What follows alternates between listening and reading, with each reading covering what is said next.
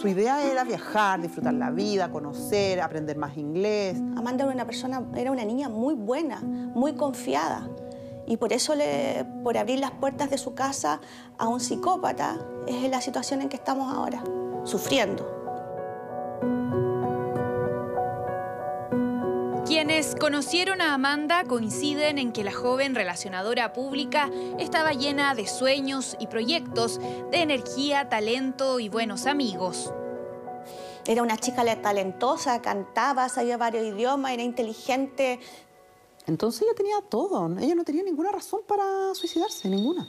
Llevan cuatro años enfatizando este punto, pues precisamente fue el suicidio una de las primeras tesis tras el hallazgo de Amanda sin vida en este departamento en el Cerro Placeres de Valparaíso.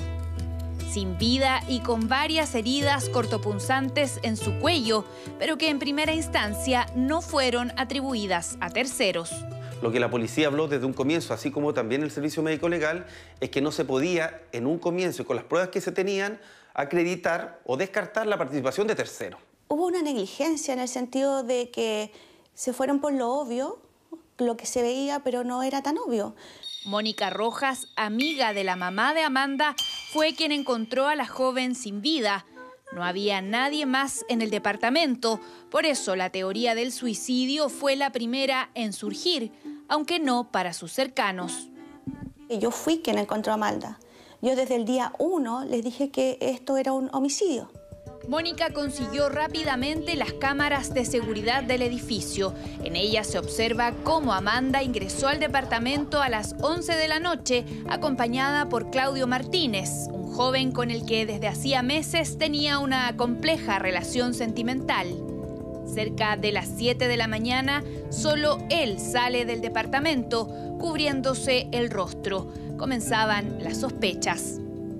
Inmediatamente nos dimos cuenta que le había robado.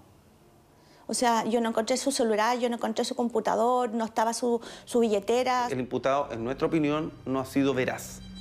Lo primero que declaró el hoy único imputado por el eventual robo con homicidio en contra de Amanda es que ella se quitó la vida frente a él y que a pesar de eso y por estar en shock, él se fue del departamento.